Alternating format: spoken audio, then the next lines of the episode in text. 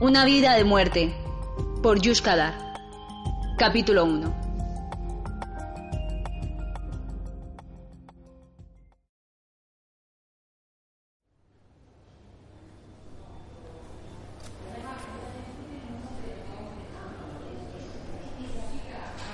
Refonfoñé cuando vi que la puerta de farmacia hospitalaria estaba bajo vigilancia.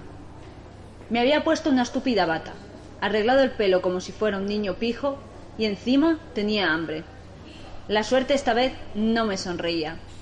Tenía la mano dolorida después de haber dado un puñetazo en la cara a un chaval en el instituto. Llevaba la carta de expulsión en el bolsillo, pero eso no era lo que más me preocupaba. Maldita sea, necesitaba esas drogas. Bueno, querréis saber cómo he llegado a esta situación. Y si no os interesa, os lo voy a contar igualmente. Seré breve. Como cada día salí de casa. Imaginaos un barrio residencial de esos que salen en las películas de terror y donde nuestra mayor duda al verlos es ¿hasta dónde coño tienen que ir para hacer la compra? A lo que iba.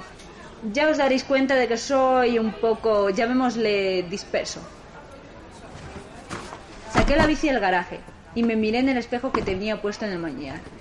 Sí, iba bastante llamativo, como a mí me gustaba.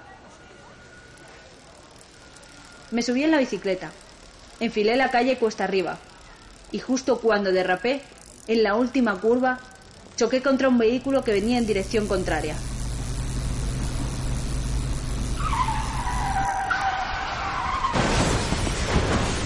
El impacto fue brutal. Sonó un fuerte ¡pum! Vi todo negro y después una sensación de paz me invadió por completo.